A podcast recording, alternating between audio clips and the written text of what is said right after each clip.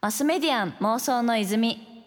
こちらはポッドキャストの泉です。東京 FM から早川ゴミがお届けしています。ここからはゲストさんをお迎えして一緒に妄想していきたいと思います。それではご挨拶の方お願いいたします。よろしくお願いします。ウームの鎌田と申します。よろしくお願いします。あのウームもちろん私も会社としてね存じ上げておりまして私も結構最近ずっと YouTube 見たりとか YouTube 更新したりとかしてるので様々してるんですけどあの一方的に存じ上げてるだけで今回ねお話しするの初めてなので楽しみにしておりました。ありがとうございます。まずその UM について改めてあの視聴者の皆さんにどんな会社か説明していただいてもいいでしょうか？そうですね。多分こう会社名よりもどちらかというと YouTuber とか動画クリエイターっていう方が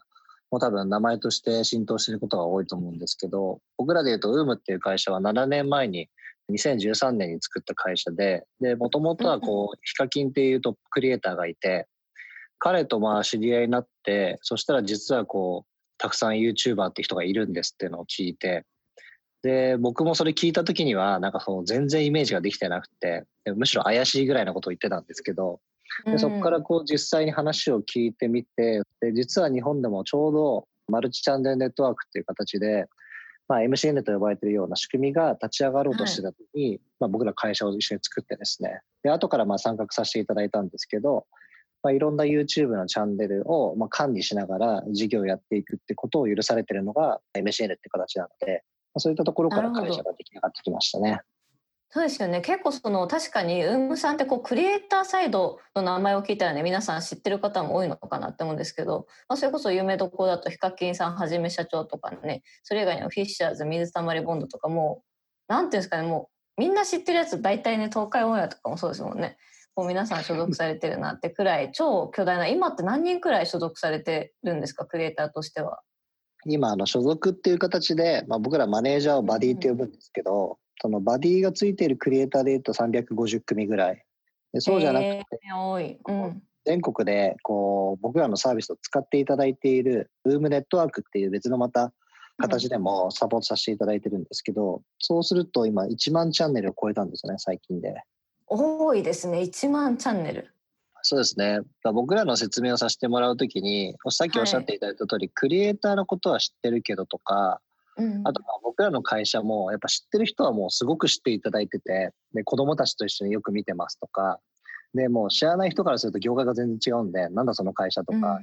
あ、やっぱりこう幅がありますよね相当。確かに。そもそもその YouTube へのイメージだったりとかどれくらいその生活に YouTube も含めてこう動画のメディアだったりとかが入ってきてるかっていうのもなんか全然人によって違うだろうなと思ってて私も本当にやっぱり YouTube 見始めるようになったのこの1年2年くらいだと思うんですけどなんかそれ以前と以降だと全然イメージ違いますよね。やっぱりこう YouTube ってもの自体はみんな使ってるんですけど周り聞いてみても意外とその YouTuber 見てるって聞くと、うん、いやそんなことなくて音楽を聴いてるとか。あ PV とか。うんなんかこうあ僕はやっぱりこう仕事柄 YouTuber と呼ばれてるクリエイターの動画よく見ますけどやっぱり意外と見ない人はとことん見ないっていう人もまだいらっしゃいますし、うん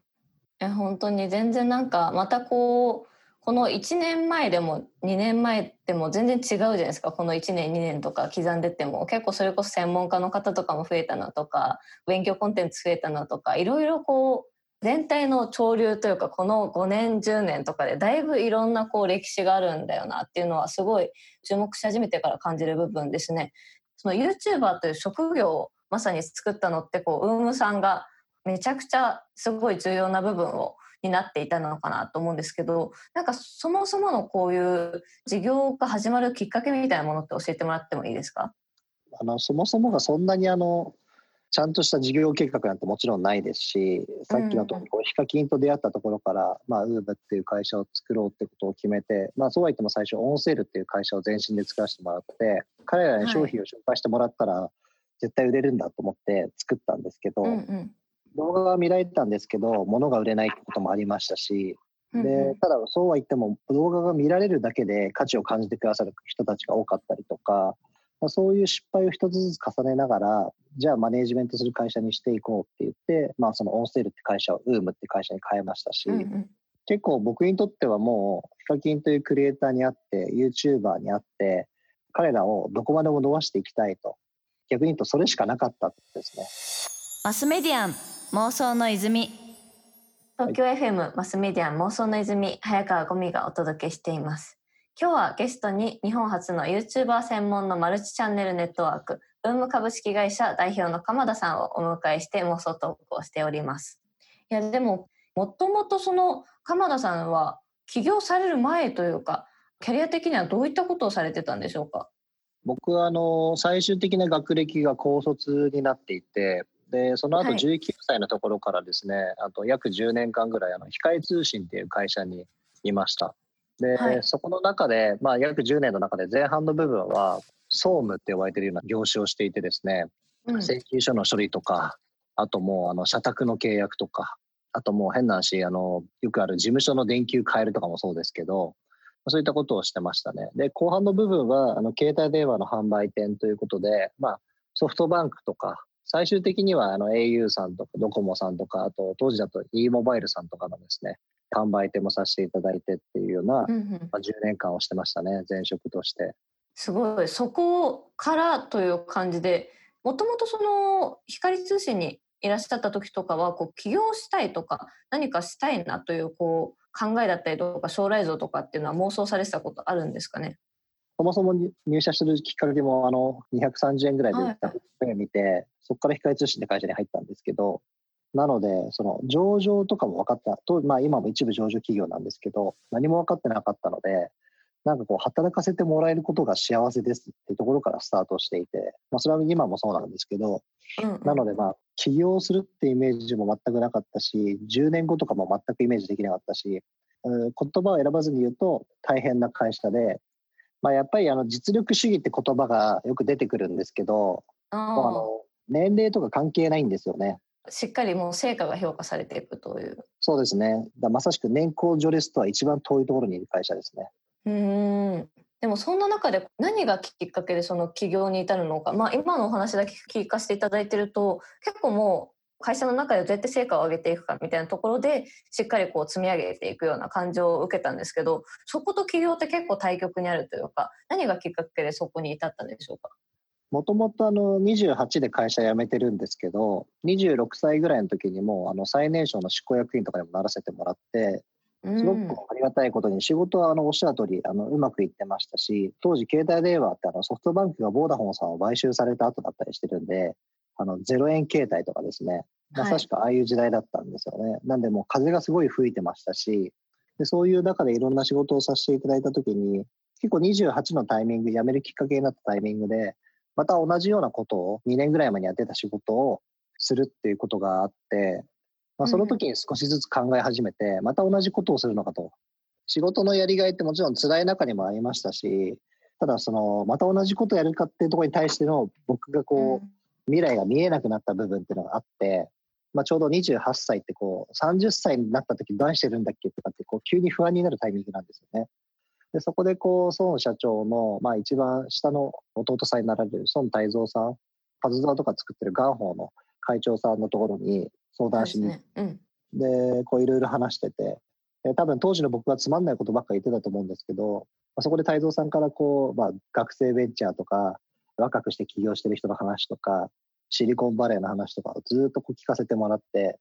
なんかもうその瞬間からなんかもう帰り際に、あ会社辞めるって選択肢あるんだなっていうのを初めてなんかこう、っていうのがきっかけでしたね。じゃあそこでこう様々な選択肢みたいなものをこう見かけてというかお話を聞いてで、まあ、実際こうシェアが広がったみたいなところだと思うんですけどでもやはりその中でも、まあ、突然起業みたいになると結構不安だったりとかリスクだったりとかも様々あるかなって思うんですけどそのあたりこうどのように思い切れたんですかね最後は。最後はですねあの、まあ、これ結局ノウハウ何もないじゃんって会話があるんですけど、まあ、知らなかったから起業できたってことはめちゃくちゃ大きかったなと思っていて、起業した後、ウーム作るまでの間、1年間ぐらい業務委託でいろんなところの仕事を受けたりとか、こう、すごい細々と頑張ってたんですけど、まあお金が減っていく減っていくで、こう、売り上げは上がるけど、お金入っていくのって最低1ヶ月後だったりとかするじゃないですか。でも家賃とか前払いだと、こういろんなものがこうキャッシュフロー上あれ、どんどんお金減ってるけどみたいなことになってって、あれ、預金がめっちゃ減ってるよみたいな状況ってやっぱあってですね。黒字倒産しちゃうみたいなのね、ありますよね。いや、もう本当に大きい仕事するけどキャッシュないですみたいなのがまさしく黒字倒産だと思うんですけど、うん、あの、すごい意味が分かりましたね。あの今知ってさっきの質問で言うとあのどういうことで乗り切りましたかっていうと知らなかったから起業できたっていうのもありましたし、うんうんうん、だからちょっともう一回ちゃんとちょっと考え直すかもしれないですね。マスメディアン妄想の泉東京 FM マスメディアン妄想の泉早川ゴミがお届けしています。引き続きゲストに日本初の YouTuber 専門のマルチチャンネルネットワークウーム株式会社代表の鎌田さんをお迎えしています。あの事業を進めていく中でもう YouTube もねこう巨大なプラットフォームになってきて YouTuber もすごいクリエイター数がいらっしゃると思うんですけどこれからのその YouTube、YouTuber の未来って、こう、鎌田さんから見るとどうなっていくんですかね？その YouTuber の方々が今後どういうこう、世の中にとっての存在になっていくかとかも含めて、ちょっと鎌田さんのお話を伺いたい嬉しいです。あの結構今年が実は一つターニングポイントになるんじゃないかなと思っていて未来の前に、はい、直近の話なんですけどこういろんな方がおかげさまでこう YouTube に参画していただいてでまあ言い方としては芸能人の方とかいろんな方が参画してくれるんですけど、結構答えが今年出るんじゃないかなと思っていてやってよかった人とやったけど全然ダメだったねっていう人が、うん、あの明確になるのが、えっと、2020年の、まあ、YouTube 業界なんじゃないかなと思って、うん、その中身で言うとやっぱり僕もよく言ってるんですけど有名だって言われる人が全員成功するかってそうじゃないよと。テレビっていうものの中で脚本があってでその中に演者として出ていってで後で編集がまた別の形であってっていうそういう構成の中でテレビ番組っていうのが出来上がってるのと別で、もう YouTube っていうのはまさしく、まあ今僕ら言うと草薙さんとかもいろいろやらせていただいてますけど、僕が一番最初にお伝えしたことは、あの、カメラの前で独り言を10分間、20分間話せないと、多分 YouTube やっていけないですよと。お話をさせていただいて、やっぱり撮影する人もテレビと比べたら少ないし、で自分で企画を考えてで編集はする人もしない人も最近は出てきましたけども、やっぱりそれで自分で情報を拡散してコメントにコメントを返信してでまたダメだったところを次の動画では取り直しをしてっていうことを、うん、全部そのプロデューサーから演者からディレクターから全部自分でやるっていうのが、まあ、ユーチューターのいいところだと思うんで、そういったことが本当に芸能の人がやる必要があるのかかつやってもそれが成功するのかどうかっていうのが、まあ、明確になるのが、まあ、今年なんじゃないかなと思ってるので、まあ、そういった意味ではちょっと、僕も今年は結構楽しみであって、でかつ今、まあ、まさにこのコロナウイルスっていう状況の中で言うと、収録が止まってたりとか、朝の情報番組とか見てても、あの、コメンテーターの方が遠隔でコメントをしてたりとか。増えましたね、それもね。2メートルぐらい開けてこう話されてる方とか、いろいろ大変なんだなっていうのを思いますけど、やっぱり今ゲーム実況とかもそうですし、家の中でできるもの、撮影ができるものっていうのはすごい伸びてたりするので、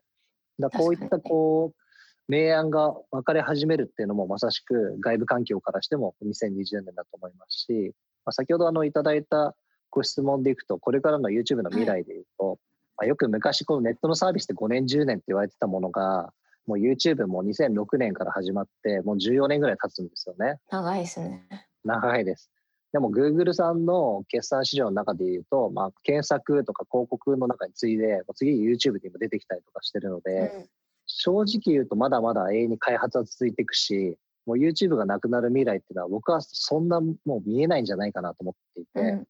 なんですが、まあ、一方で言うと、まあ、TikTok だったりいろんなサービスが出てきてやっぱネットってタコツボ化されるよねっていうことで言うとある一部分の機能を繰り出してそれはまた別のサービスにするっていうことは、今、TikTok ないし、Instagram とかいろんな形で流行ってきてる中で言うと、YouTube ってもう、そうは言っても十何億人が使ってるサービスになっちゃってるので、まあ去年ぐらいから YouTube の CEO が言ってますけど、やっぱり責任っていう言葉がすごい出てきていて、ポリシーの変更だったりとか、まあいろんなことが。厳しくなりましたね、ポリシーもね。はい、変わりつつあります。ただその中でも、まあ、多くの方にとってはですね、関係ないポリシーなのかもしれないですけど、そのジャンルごとによっては、すごいガラッと変わっちゃうようなこともありますし、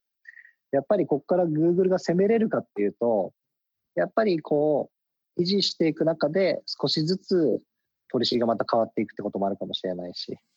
まあ、このスマホが出てきて、ちょうど YouTube が伸びたっていうことを言うと、また次の体験が、まあ、5D とかありますけども、なかなかスマホ以降の体験っていうのは見つかってないので、確かにまあそういっ。た意味ではですね、またここから5年、10年っていうのは、まあ、間違いなく YouTube っていうのは安泰なんじゃないかなっていうふうには思いますね。